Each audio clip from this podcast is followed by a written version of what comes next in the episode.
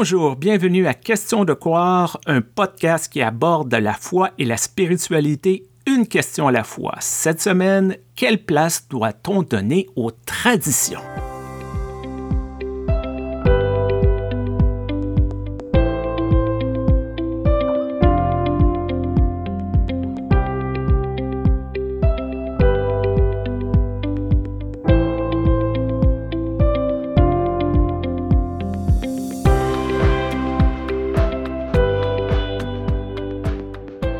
Stéphane. Bonjour Joanne, bonjour à tous et à toutes.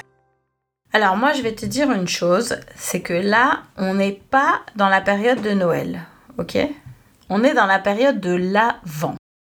Et moi j'en ai un peu marre que mes filles me cassent les pieds tous les ans pendant la période de l'Avent pour qu'on décore la maison, qui est par ailleurs une cure, un presbytère, une maison pastorale, aux couleurs de Noël. C'est pas Noël, c'est l'avant. Il faut respecter les traditions. D'ailleurs, une année, je me suis tellement énervée que j'ai cassé un truc et j'ai crié Je ne suis pas Yvette Et c'est devenu euh, une blague dans la famille parce que Yvette, que j'adore, est la présidente de notre paroisse ici et elle a toujours de très belles décorations.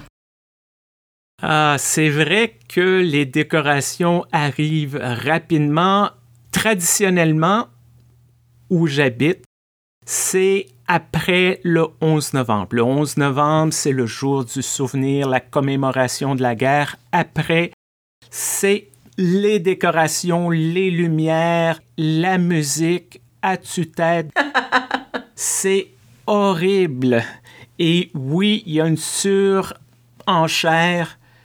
et on se demande, mais d'où ça vient, toute cette tradition, toutes ces choses. Lorsqu'on regarde dans notre passé, je sais, on fait du ménage, on se souvient de ce qu'on veut bien se souvenir.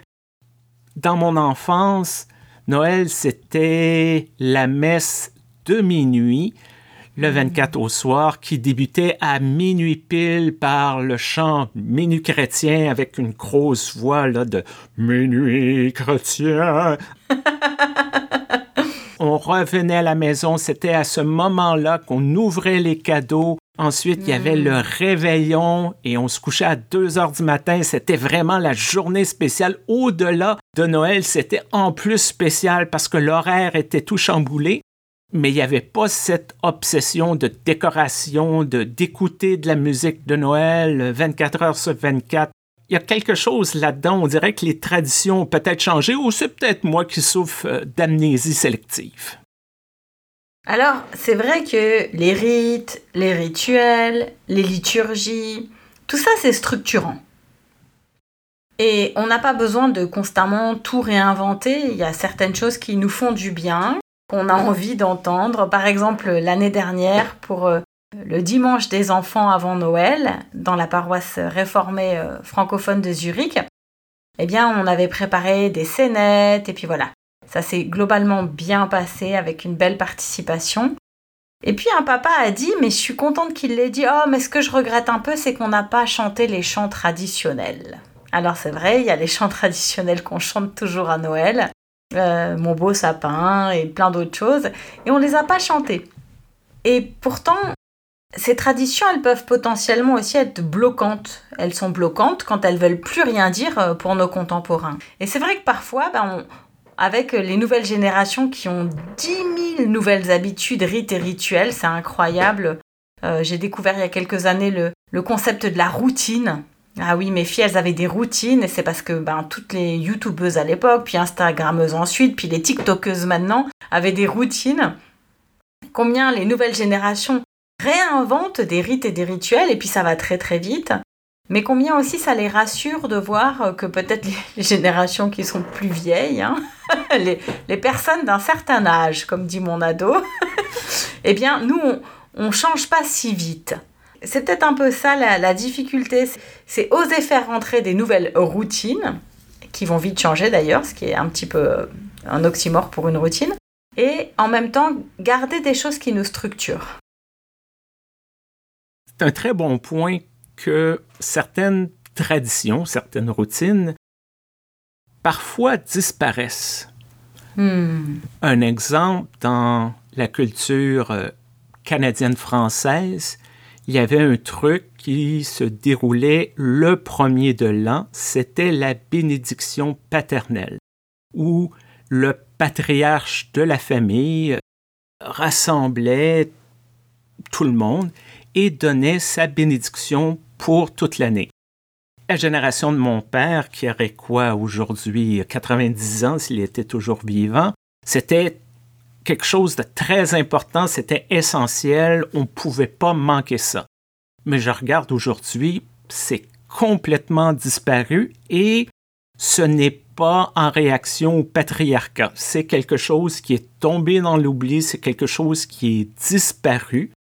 Il y a de ces traditions qui vivent pour un temps, qui semblent servir un besoin, répondre à quelque chose, et on arrête de le faire, les gens le remarquent plus ou moins, et on passe à d'autres traditions, on passe à autre chose.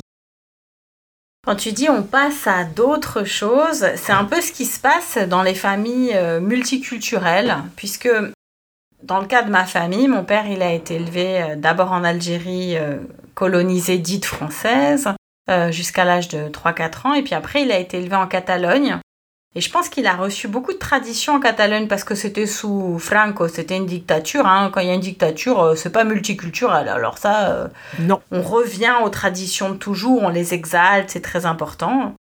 Il m'a transmis ce qu'il a pu me transmettre, puisque lui-même il est venu vivre en Alsace, qui est une région avec une identité euh, territoriale très forte. On, parle d'ailleurs des Alsatiques, donc ça c'est tout ce qui touche à la culture alsacienne le régionalisme, on a beaucoup de dialectes, il y a un vrai régionalisme alors que la région est toute petite. Et pour moi, ça a été une vraie difficulté. Qu'est-ce que je transmets à mes filles de ce que mon père a réussi à me transmettre? Alors, euh, tu m'as fait vraiment marrer avec l'histoire d'écouter de la musique de Noël en boucle parce que c'était le plus simple quand elles étaient petites, c'est que à partir du troisième avant, tous les dimanches, je mettais des des chants de Noël en espagnol en boucle.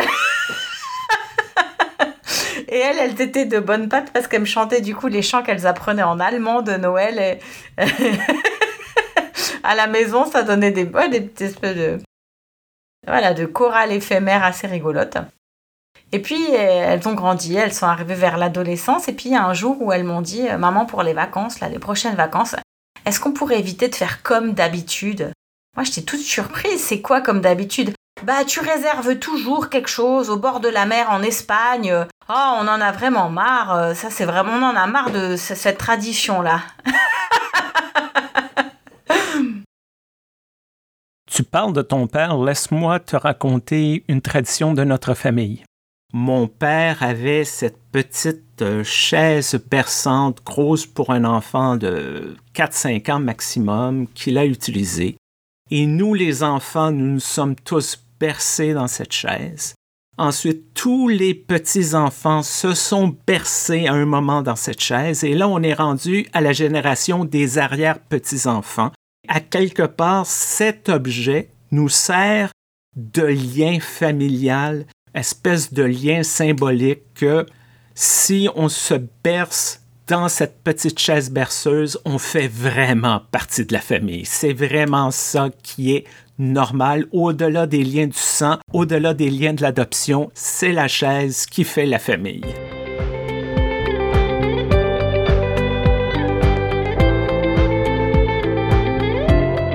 Autour de Noël, c'est toujours très intéressant de voir combien on met le focus, l'accent sur ce temps de Noël, qui est vraiment un moment important du calendrier liturgique de toute notre année chrétienne tout en ayant toujours en tête que bien sûr Jésus n'a jamais fêté Noël. oui, exactement. Et donc c'est toujours euh, marrant et moi je trouve pas ça toujours très sympa quand les pasteurs en parlent tout le temps, hein, de dire ah oui mais de toute façon Noël c'est pas vraiment chrétien dans le sens où oui bah ça va on a compris gars. mais mais c'est vrai que c'est marrant de voir qu'en fait on a cette liberté en partant des récits bibliques qui nous inspire et parfois qui nous structure, on a cette liberté de créer des traditions qui peuvent à la fin ne plus être bibliques euh, du tout. Parce que alors manger des huîtres à Noël, d'après moi, c'est vraiment le, le truc pas du tout biblique et pourtant les gens aiment ça et ça a l'air d'être très bon. J'en mange pas mais c'est formidable. Les escargots aussi. Et alors moi je, suis toujours assez contente de rentrer dans l'avant d'ailleurs. Puisqu'en Alsace, l'Avent, c'est vraiment un moment mis à part dans l'année. Alors, on a les marchés de Noël alsaciens qui sont connus dans le mmh. monde ben entier. On a la gastronomie alsacienne, c'est vraiment tout particulier. Il peut y avoir, je sais plus combien de sortes de petits gâteaux, là, les bredele, il peut y en avoir tellement. Et puis en fait, c'est marrant aussi quand on s'intéresse à l'histoire des bredele de voir que les Alsaciens qui sont revenus d'Algérie ont amené avec les amandes, par exemple, parce qu'il n'y avait pas d'amandes vraiment avant. Hein. Les amandes, c'est pas quelque chose de très alsacien à la base. Mais on ramenait des épices. Voilà, donc même si c'est très traditionnel et ça paraît très Heimlich, et eh ben pour finir, c'est aussi le résultat de rencontres multiculturelles et interculturelles, puisque là c'est vraiment un mélange. Et puis, dans ce temps de l'Avent aussi, en Église, c'est le moment où, où les gens sont de nouveau intéressés de faire des veillées en semaine, où on peut proposer un peu d'innovation, où les cultes du dimanche peuvent avoir différentes colorations. Et même chez les réformés un peu hardcore, réfractaires, ils sont assez d'accord d'allumer des bougies, vois-tu? Oui, oui, oui. Donc c'est quand même chouette parce que ça ouvre des espaces et des libertés et nous, à la maison, euh, si on a la couronne de l'Avent, ça permet aussi de se rassembler autour un peu de, de ces petits feux que sont les bougies. Je trouve que c'est, c'est beau de se dire qu'on se permet de cheminer aussi culturellement vers Noël, puisque sinon, c'est juste un objectif qui est assez restreint, je trouve. 24, 25, 26, enchaîner euh, des grandes bouffes avec des gens avec qui on ne sait pas toujours quoi se dire, à s'offrir des cadeaux qu'on n'aime pas toujours. Tandis que quand on le replace dans tout un mois de préparation, on peut en faire autre chose. J'aime bien le fait que tu parles que les traditions peuvent s'adapter selon les contextes, selon les lieux, selon ce qui se passe autour de nous. Ça me fait penser à ma première charge pastorale, Admaston Pastoral Church, qui est située pour les gens qui connaissent plus l'Amérique du Nord en Ontario rural. Et tous les trois ans, il y avait cette tradition d'avoir ce qu'on appelle une crèche vivante. Avez-vous ça en, Alsace, ces crèches vivantes? Oui, oui, oui, dans les, plus dans les coins ruraux. Et c'était fascinant parce que c'était des agriculteurs, donc avoir des moutons pour les bergers, c'était facile.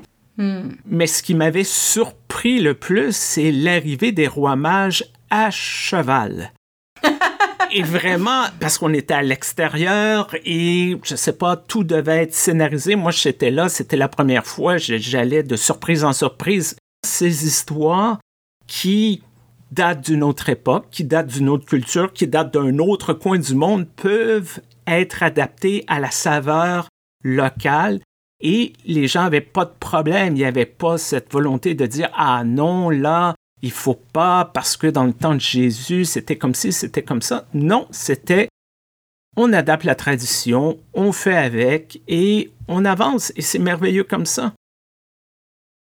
Réadapter, c'est une chose importante quand on parle de tradition parce qu'il y a une difficulté lorsque la tradition consiste à ne rien changer ou à imposer des rites, des habitudes qui sont juste sans lien avec ce qui fait le quotidien des personnes concernées. Et pour moi, il y a un exemple qui est flagrant, et c'est celui de la robe pastorale.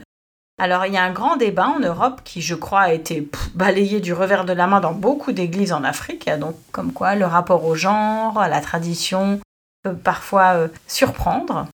Eh bien, en Europe encore, les femmes sont tenues de mettre la même robe pastorale que les hommes. Alors l'inverse, euh, tu vois, ce serait pas possible. Jamais personne n'aurait cette idée-là. Bien sûr. Mais comme l'homme est l'universel, eh bien, sa robe pastorale doit être universelle.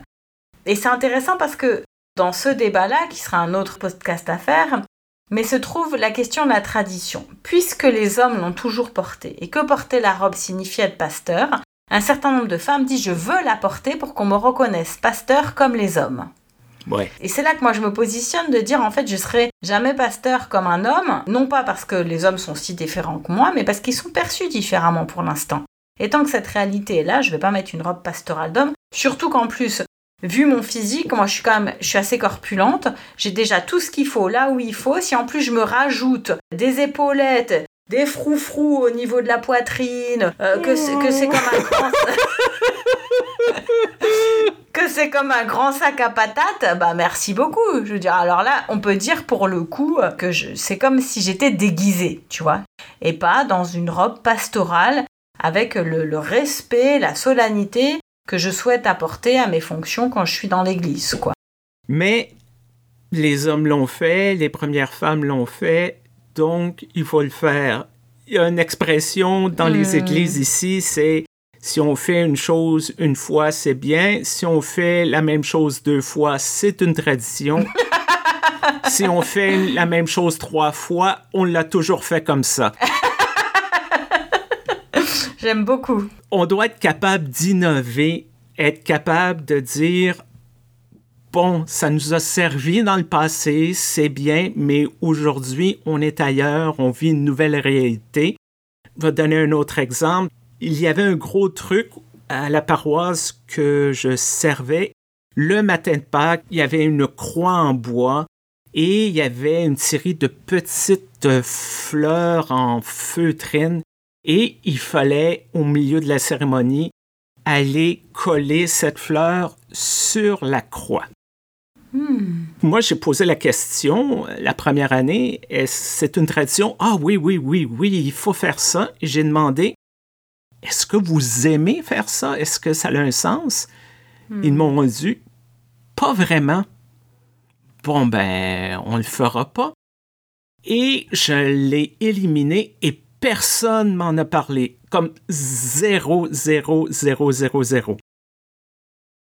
Parfois, on fait les choses et on perd de vue pourquoi qu'on le fait. On le fait par routine, on le fait par habitude, on le hmm. fait presque par compulsion et on perd de vue pourquoi cette tradition est là, qu'est-ce qu'il y a derrière et comment qu'elle peut évoluer cette tradition. Et c'est là où je trouve que la communauté des frères de Thésée, avec les sœurs aussi à côté qui s'occupent de plein d'autres choses, est vivifiante. Pour ma thèse de doctorat, j'étais allée parler avec le frère en charge de la liturgie et je lui avais posé une série de questions et l'une d'entre elles c'était euh, quels étaient les critères pour garder les chants? Tu vois, parce que quand tu vas à Thésée, tu chantes des chants globalement assez grégoriens, c'est un peu euh, monotone. Si tu si un petit coup de barre, une petite hypoglycémie à ce moment-là, tu t'endors assez facilement d'ailleurs. Mais c'est interdit, il faut pas s'endormir dans l'église. Voilà, c'est pas de la louange euh, néo-pentecôtiste du tout. Néanmoins, euh, il y a des chants qui sont plus sympas, plus faciles à chanter que d'autres. Il y a des chœurs qui prennent, d'autres qui prennent pas. Il m'a dit, ah bah c'est pas compliqué. Hein. D'abord, il y a des chants qui sont à laisser. Euh, quand ils sont à laisser, on voit, on sent si, les jeunes arrivent à les chanter. Du coup, de chant à laisser, ils passent chant dans le carnet, disons année 2024.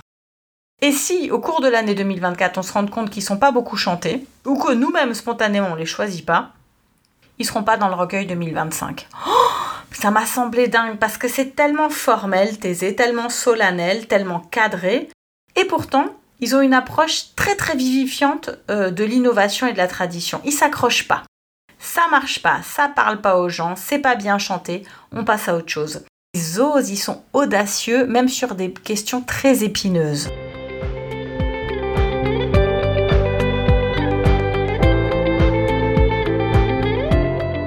C'est vrai que la tradition peut être très réassurante ça donne un cadre, on peut prévoir ce qui va se dérouler, hmm. mais il ne faut pas que ce soit un prétexte pour tuer toute la créativité. Hmm. Et c'est ça des fois dans nos églises, je trouve. On donne les rênes aux gens qui aiment bien la structure, qui aiment bien la façon de faire les choses. Et parfois, de mon expérience, on oublie d'inclure ces personnes qui veulent être créatives, ces personnes qui veulent innover, qui veulent expérimenter. Et il n'y a rien de mal dans essayer quelque chose, on le fait, ça n'a pas fonctionné, on le sait, on passe à un autre appel. Et une tradition a du sens lorsque les gens se rappellent la tradition, se rappellent pourquoi ils trouvent une certaine valeur. Trop souvent, j'ai vu, il faut leur expliquer la tradition, il faut leur convaincre que c'est une tradition valide. Mhm. Les gens choisissent. Les traditions doivent demeurer vivantes et, comme dit l'expression un peu cliché, tout ce qui n'évolue pas est condamné à mourir. Donc, si on est trop rigide avec ces traditions, si on dit, bon, Noël, c'est ça, ça et ça et rien d'autre, on s'expose à devenir obsolète, on s'expose à devenir dépassé, au lieu de dire, ben, pour moi, voici ce qu'est Noël, ce qu'est l'Avent, ce qu'est le temps des fêtes.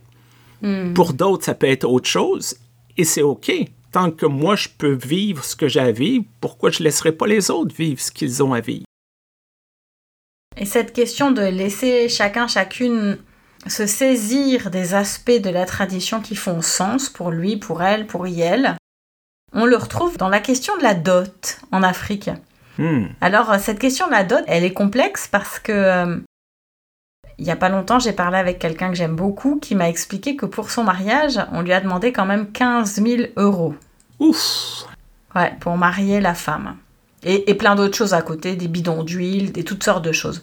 Ce sont des sommes incroyables dans certains coins d'Afrique. Et là, en ce moment, en Afrique de l'Ouest, notamment dans certaines ethnies du Bénin, eh bien, il y a un courant qui commence à se développer auprès des jeunes ménages, qui est de demander à la belle famille si la dot peut être abolie, en échange de quoi les époux, les jeunes époux, avec cet argent, au lieu que ça devienne un capital qui va dans la belle famille pour assurer, soi-disant, quelque part une sécurité à la femme, que cet argent aille dans le jeune ménage pour s'acheter un terrain et pouvoir construire et avoir une autonomie, ce qui n'est pas le premier élan des cultures familiales euh, d'Afrique de l'Ouest. Hein, c'est pas l'autonomie.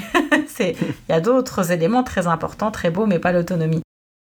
Et je regardais tout un reportage et des parents qui ont plutôt mon âge, hein, puisque euh, les, enfants naissent parfois un peu plus tôt qu'en Europe ou en Occident, des parents qui disaient ben moi j'ai été séduit par cette idée de me dire que plutôt que de garder des biens, de l'argent euh, pour que ma fille puisse revenir en cas d'échec, que je puisse la remarier plus loin, eh ben je lui assure plutôt un présent qui soit confortable en leur laissant cet argent pour qu'ils s'achètent un terrain et qu'ils soient autonomes. Et j'aime beaucoup en fait le fait que maintenant cette tradition, dans certains coins et dans certains contextes, eh bien va peut-être se transformer dans quelque chose qui portera plus de fruits que la tradition d'avant qui a été utile et nécessaire et qui a peut-être apporté beaucoup de sécurité aux femmes. Et donc voilà, j'aime beaucoup quand on peut apprendre euh, d'autres cultures qu'on pourrait croire tout à fait à tort moins avancées que nous. On peut apprendre combien les traditions aussi sont amenées à, à changer, à se, redessiner, se redévelopper et devenir finalement source de bénédiction. Un très bon point que tu soulèves que c'est facile de juger les traditions des autres sans Hmm. comprendre qu'est-ce qu'il y a en dessous. Oui, il y a des traditions, je crois, on peut dire ça va pas. Souvent, il y a quelque chose en dessous qui avait, comme tu dis, peut-être du sens il y a deux siècles. Et si ces traditions peuvent évoluer, peuvent changer, c'est intéressant d'apprendre de ces traditions-là. Bon, c'est vrai que j'ai commencé l'épisode en disant que j'étais pas toujours euh, super contente qu'on me demande de décorer ma maison à fond comme une femme de pasteur ou comme une ministre avec tout plein de, de couleurs euh, vert. En plus, j'aime pas trop le vert et, et rouge et blanc. Mais quand même, Stéphane, pour ou contre le petit bébé Jésus dans la crèche avant le 25 décembre? Hmm? Ah, ça, c'est toute une question que tu parce que la tradition catholique romaine, c'est contre. La tradition protestante, c'est pour. Moi, il est là au moment de la crèche est fait. Le bébé Jésus est là. Et vous, hein, chères auditrices et chers auditeurs, pour ou contre euh, la présence du petit bébé Jésus dans sa mangeoire avant le 25 décembre. Moi, je suis plutôt contre. Et Stéphane est plutôt pour. Alors, on attend vos retours là-dessus. Et en attendant... Écrivez-nous Écrivez-nous Et en attendant, eh ben, joyeux Noël à vous Ou bonne fête oh, Mais ça, c'est un autre débat. Bonne fête ou joyeux Noël?